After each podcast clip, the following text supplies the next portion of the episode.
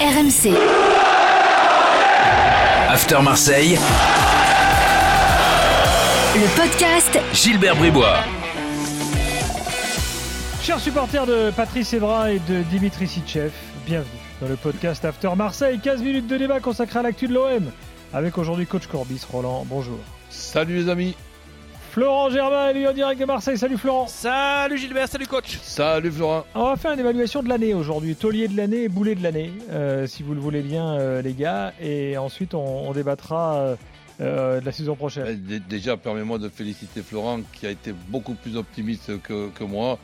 Et moi, ben, j'étais inquiet jusqu'au jusqu'au dernier moment Les coachs Qui- sont toujours inquiets. qu'il c'est- qu'il puisse nous, nous manquer. Ben, tu sais, il y a des chiffres qui parlent. Pour moi, je, je me rappelle d'une année 2018 avec ce but de, paille à la dernière minute que l'OM n'arrive pas à être en Champions League avec 77 points. Et là, l'OM est en Champions League avec 71 points en ayant perdu 25 points à domicile. Je m'incline. D'ailleurs, il y a eu cette crainte euh, qu'il y ait eu, euh, tu sais, quand il y a eu l'égalisation euh, lançoise, euh, pour revenir à 2018, dans les tribunes, il y a eu, tout le monde a vérifié à deux fois, à bien rebrancher la radio ou essayer de rafraîchir les téléphones, parce qu'il y avait eu en 2018, je sais pas si vous saviez, si vous connaissiez cette anecdote, mais il y avait eu une fausse rumeur, comme quoi Lyon venait de se faire égaliser, et en fait le stade s'était enflammé, mais c'était pas vrai.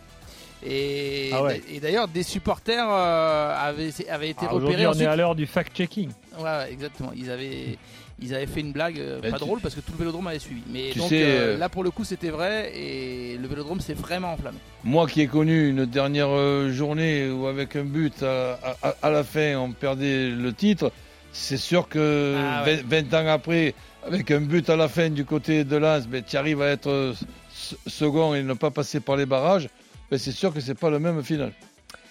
Allez, euh, le taulier de l'année. Je, je suis euh, impressionné. Le joueur, il est magnifique. pour vous, euh, c'est qui? Bon, allez, je vous en accorde deux ou trois, hein, si vous voulez, hein, mais euh, euh, je, je, je- c'est à vous de Ben, moi, je, je me permets de parler avant Flo, puisqu'après, comme 9 fois sur 10 on est d'accord, tu vas penser que je lui copie dessus comme je faisais à l'école. Donc, euh, on l'a un petit peu oublié vers la, vers la fin. C'est la saison que fait Payet, et l'importance qu'a pu avoir Payet tout au long de cette saison. Je le mets en numéro 1. Après, je pourrais t'en mettre, allez, 3-4 en numéro 2. Genre euh, Saliba, Gendouzi, Saliba. Gendouzi. Ah oui. Oh, Il y a un bon podium qui se dégage. Et, euh, et mon, et- et mon- et mon joueur préféré qui malheureusement s'en va, Camara. euh, ouais. Disons que si tu fais un five euh, euh, Payet, euh, Camara, Saliba, Rongier, Gendouzi, t'es solide. Il te manque peut-être un, un vrai buteur, mais euh, le 5 majeur pour moi il est là. Euh, Ouais. C'est-à-dire euh, Bouba Camara, Matteo Gendouzi, Valentin Rongier aussi pour ce qu'il a signifié, sa capacité à s'adapter euh, à un poste pas évident, mais qui au final est très important dans l'esprit de Rodri Sampaoli. Et puis bon, Saliba, pour moi, je l'ai trouvé énorme. Il a eu un petit creux sur un, deux, trois matchs, allez, mais c'est. Ah non, mais avec, avec les qualités et les défauts Ah ouais. de Sampaoli qui par moments nous a fatigués et dans d'autres moments nous a trouvé des, des- des- des formules bon, qui, ont, qui ont- qui ont réussi. Mais il y a le progrès aussi de certains euh, joueurs avec, ce coach et je pense que Sa- Sa- Saliba a profité. Certains euh, non, mais lui oui, lui, lui je l'ai vu quand même en, en progrès. Il était déjà bon, mais j'ai jamais vu aussi bon que cette année. Et plus Payet. C'est vrai, tu as raison, euh, coach, hein, je pense, de, de, de souligner euh, la saison de Payet, parce qu'au final, il a été plutôt bien euh, géré. C'est vrai que ça peut être un joueur parfois fragile, mais euh, on, on le critiquait souvent sur euh, le fait qu'il n'était pas capable de tenir toute une saison. Bon, il y a ce pépin à la fin, mais euh, malgré tout, il, il a été très précieux. Et, et en fait, euh, Rodri Sampaoli, il s'est même rendu compte au fil des matchs, au fil des, des, des semaines, qu'il était dépendant de, de la qualité technique de Payet, en fait. Parce Oui, que puis il n'y a pas trop ce profil-là. On, on l'a comparé à Harit. Et rappelle-toi, la dernière fois, on disait que c'était quand même pas exactement le même profil que Harit. Il est plus dans la, dans la percussion, alors que Payet, il, il, il éclaire le jeu. Non, il a fait après, du bien. Après, il y a l'utilisation euh, de Payet.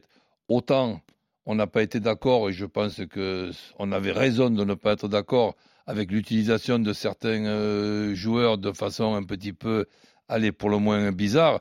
Par contre, cette histoire de faux neuf, c'est pas seulement l'idée d'avoir un faux neuf, c'est que c'est l'utilisation de Payet et l'utilisation de, de, Payet. Je trouve que dans ce rôle-là de faux neuf, en mettant sur sa droite et sur sa gauche des joueurs vifs qui permettaient à Payet donc de, déc- de décrocher pour pouvoir justement surprendre.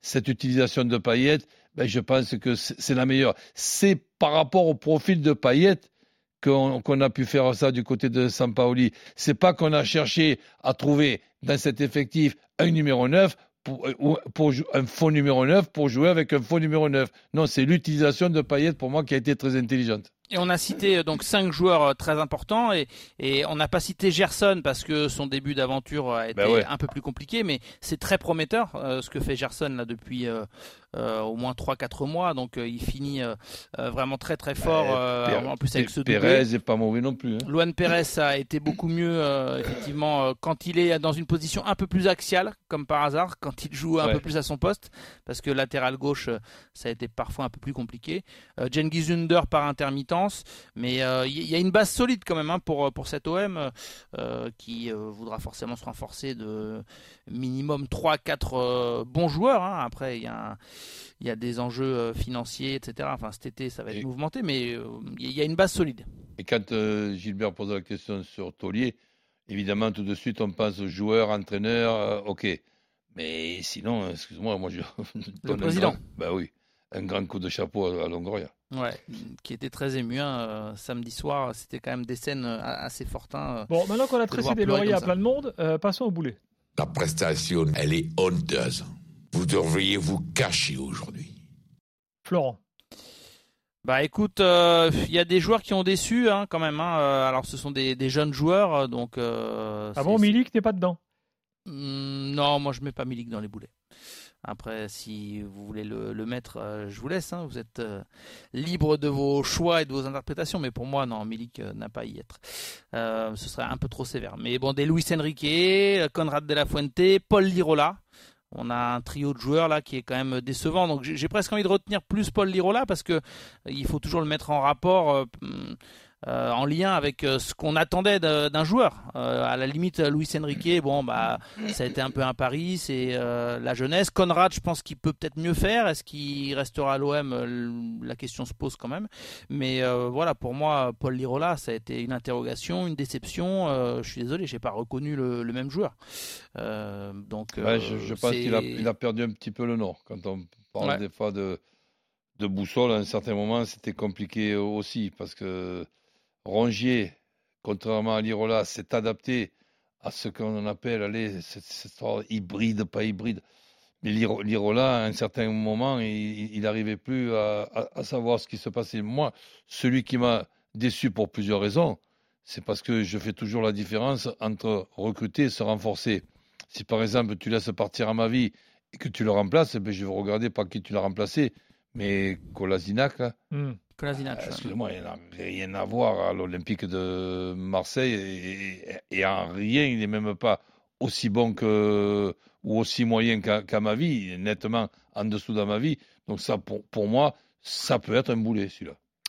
Alors, Milik, euh, les stats, je vous les donne quand même, c'est quand même 21 buts sur la saison, hein, toutes compétitions confondues. Ouais, Milik est difficile à, à gérer par rapport à sa fragilité qui ne date pas d'au- d'au- d'aujourd'hui. On, on appelle, on est dans, dans un endroit où, il y a un dénommé Marcel Pagnol qui donnait des noms facile- facilement à la Marcel Pagnol. Lui, il, il l'aurait appelé le reveneur. Il, a, il, a- il arrête pas de revenir. Donc, euh, il, est à l'infirmerie et il revient. Et il revient.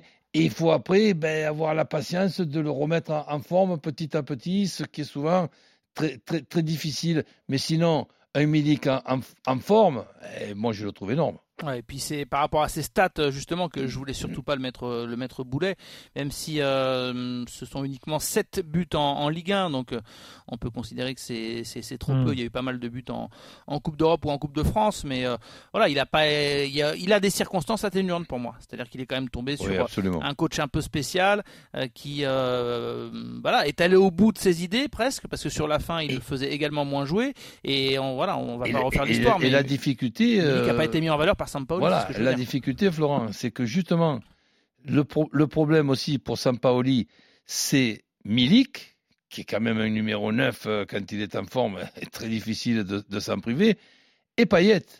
Et, et- et- et donc, choisir entre Payet et, et Milik, quand tu sais que si tu mets Milik et Payet plus deux offensifs, ben, l'équipe, elle va quand même pas être aussi bien équilibrée que, quand tu n'as pas euh, Milik. Donc, pratiquement, on en arrivait à, avoir Milik ou Payet. Et ce, qui est quand même, ce qui. Et c'était le cas. Donc, c'est pour ça que la saison prochaine, je ne sais pas si tu as euh, des, précisions pour l'avenir de Milik, mais compte tenu de sa fragilité, compte tenu que souvent il est titulaire, mais il est titulaire à l'infirmerie, ben ce, ce, joueur-là est, est quand même difficile à gérer. Pour Milik, l'objectif euh, voilà, de ses représentants et des dirigeants, c'était de laisser finir la, saison, que la saison se termine tranquillement, de faire un point ensuite. Il y avait d'ailleurs eu une rencontre euh, déjà cette semaine, hein, euh, voilà, un petit un, repas un peu informel comme ça, avec au moins un représentant de Milik, Milik et Pablo Longoria. Et on est conscient d'une situation qui peut difficilement se répéter une deuxième saison. Après, voilà, il y a des enjeux personnels où Milik, il a une Coupe du Monde euh, avec la Pologne. Euh, malgré tout, euh, s'il y a un changement de club, il faut que ce soit un club euh, qui euh, permette tout de suite de s'intégrer. Donc, euh, dans un championnat ou, ou un club qui connaisse un petit peu, il n'a pas trop envie de partir à l'aventure. Euh, il se voit, il est bien à Marseille euh, au niveau personnel, dans sa vie de, de tous les jours. Euh, il, il se voit bien jouer la Ligue des Champions. Il, a, il, il aime ce stade Vélodrome quand il est plein. Euh, donc euh, voilà, il y a la balance qui hum, Ok. penche ou pas d'un côté, mais euh, Milik c'est un des dossiers de l'été, c'est sûr et certain. Débattons euh, d'une dernière question très importante tout de suite. Je la pose d'abord à Roland. Roland, que manque-t-il aujourd'hui à l'OM pour faire une équipe potable en Ligue des Champions? Bah, disons qu'il va, il va falloir, comme tu sais très bien, que je fais toujours la, la différence qui me paraît être énorme, mais qu'il faut la faire entre se renforcer et recruter.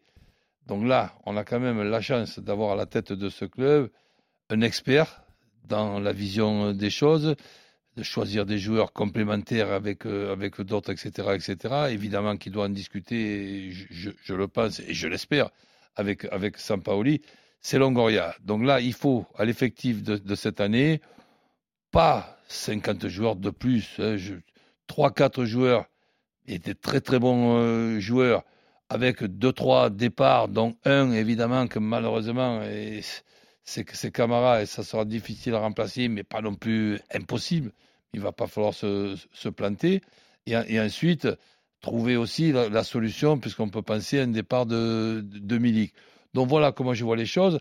Après, le pessimisme, euh, j'essaie de le combattre. J'essaie de le combattre avec des exemples. C'est beaucoup plus euh, facile parce que je regarde ce qui peut se passer. Je regarde par exemple ce qui s'est passé la dernière fois que l'OM a été en Champions League. On a tout simplement été ridicule. J'avais honte. J'avais honte que l'on puisse être aussi mauvais, aussi moyen aussi, peu culotté dans, le jeu. Je me rappelle, ça a été pour moi le pire en tant que Marseillais, OM Olympiakos au stade Vélodrome. L'OM est en train de combattre une série ridicule de je ne sais plus combien de défaites d'affilée en Champions League. Il y a la possibilité, en battant l'O- l'O- O- O- Olympiakos deux, bu- deux buts d'écart, de terminer troisième et de faire euh, l'Europa League. Ben, ils étaient à 2 à 1, il restait un, un quart d'heure à, à jouer.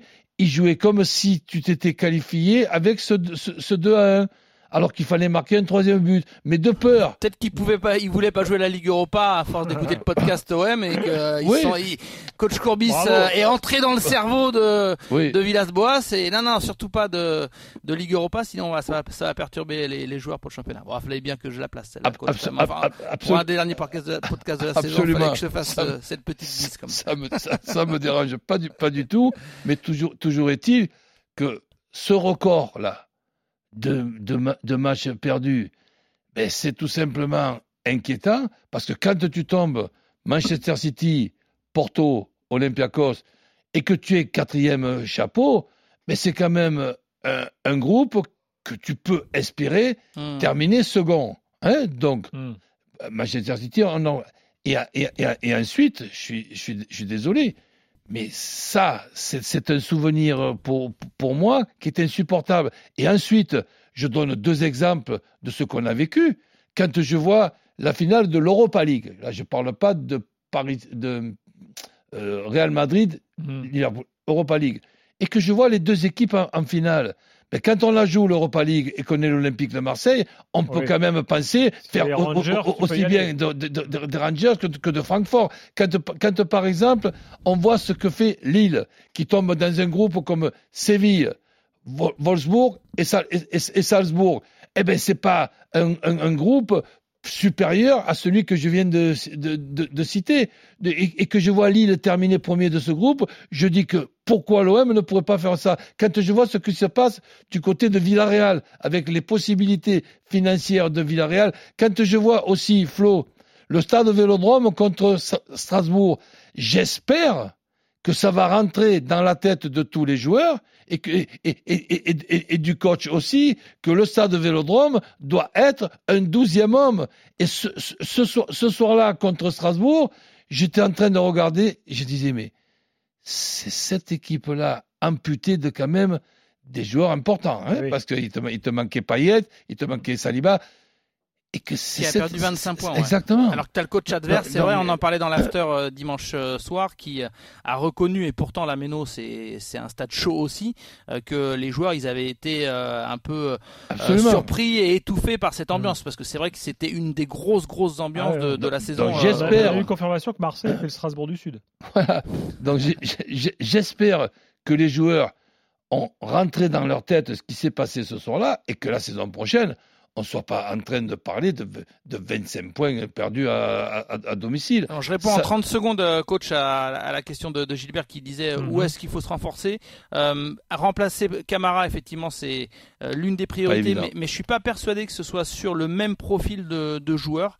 C'est-à-dire que déjà avant euh, que Camara devienne un pilier dans le secteur défensif quelque part, euh, Sampaoli au départ il avait euh, une idée, c'était plutôt d'avoir un milieu de terrain euh, vraiment capable de casser des lignes par sa passe, par son jeu vers l'avant, par sa vision du jeu. Je pense qu'il va, on va plutôt se diriger vers un, un profil, voilà, peut-être un peu plus technique et complet à ce poste-là. Le couloir gauche avait été, a été défaillant, bah tu l'as dit, hein, Kolasinac, il- ça, ça a pas, ça a pas matché avec avec Amavi. Luan Perez c'est pas trop son poste, donc il veut un, vrai piston euh, sur ce côté. C'est pour ça qu'il avait souhaité Tagliafico euh, l'hiver dernier.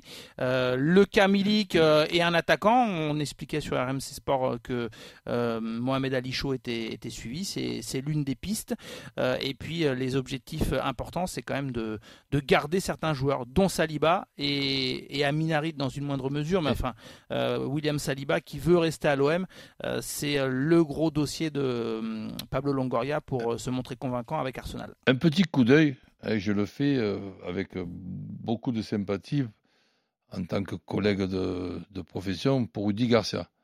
Rudy Garcia, en ce qui concerne Camara, a été celui qui a sorti Camara de son poste d'arrière central, puisqu'il a été vrai. for- formé comme arrière central, en le mettant au milieu avec beaucoup de points d'interrogation. Donc cette, cette idée-là, elle lui vient. Et n'oublions pas que Rudy Garcia, en 2018, fait 77 points. Mais malheureusement, euh, ça ne suffisait pas, ce qui était quand même historique, que l'on puisse ne pas être dans les trois premiers avec 77 points, c'est quand même impensable. Et n'oublions pas non plus qu'il faisait la finale de l'Europa League. Et il a pris un coup de pied au cul quand même, parce que c'est un endroit que je connais bien, j'y suis né. C'est un endroit très compliqué quand même, aussi sympathique que compliqué.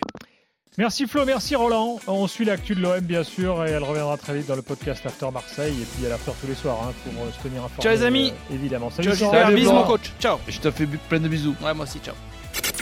RMC, After Marseille, le podcast Gilbert Bribois.